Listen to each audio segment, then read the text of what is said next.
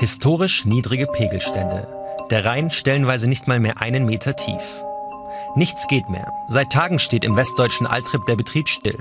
Zu flach das Wasser für die Fähre des Familienunternehmens. Das Wasser war bei 1,30 Meter, fahren rüber, schief vorbei, erledigt, da du im Kies drin. Und dann ist der Antrieb kaputt. So ein Antrieb kostet mal neu, was kostet der? Ich glaube 260.000 oder 270.000. Und wie gesagt, man kann ihn nicht einfach kaufen.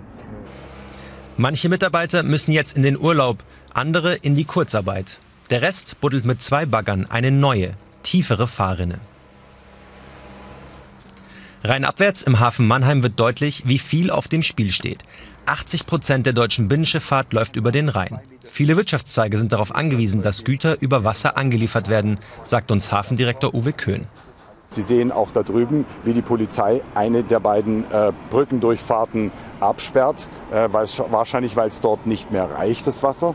Und Sie sehen, wie die beiden Schiffe jetzt hier aufpassen müssen, dass sie aneinander vorbeikommen.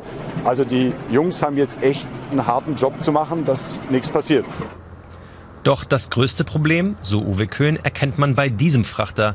Die Schiffe können nicht mehr voll beladen werden. Also man braucht drei bis viermal so viel Frachtraum derzeit, um dieselbe Menge wie bei Normalwasserstand zu transportieren. Das führt zu einer Verknackung, Verknappung von Frachtraum und damit natürlich zu einer Verteuerung. Und das ist das große Problem. Doch besonders der Umwelt macht die extreme Trockenheit am Rhein zu schaffen. Gerardo Unger-Lafourcade beobachtet seit über zehn Jahren die Naturlandschaft hier. Jetzt sei die Tier- und Pflanzenwelt schwer gefährdet. Hier wären wir ein Meter ungefähr unter Wasser in der Regel und hier ist einfach kein Wasser mehr. Hier sterben alle Lebewesen ab, die nicht sich zurückziehen können. Das trifft vor allem Tiere wie Schnecken, Muscheln oder Krebstiere. Doch auch für Fische, so der Naturschützer, wird es jetzt gefährlich. Also hier ist schon alles abgestorben. Ja. Solche Pfützen muss man sich ja natürlich vorstellen. Die kriegen dann 30, 35 Grad. Das sind nicht nur für Fische äh, Todeszonen, sondern auch für die ganzen Kleinstlebewesen. Zu allem Übel tragen dann auch noch Touristen zu einem weiteren Absterben der Flora und Fauna bei. Viele nutzen den niedrigen Wasserstand, um zu Fuß zum weltberühmten Binger Mäuseturm zu gelangen. Dadurch, so der Umweltschützer, werden wertvolle Brutstätten zerstört. Also das Problem mit den Menschen auf sonst nicht begehbaren Inseln ist die Störung.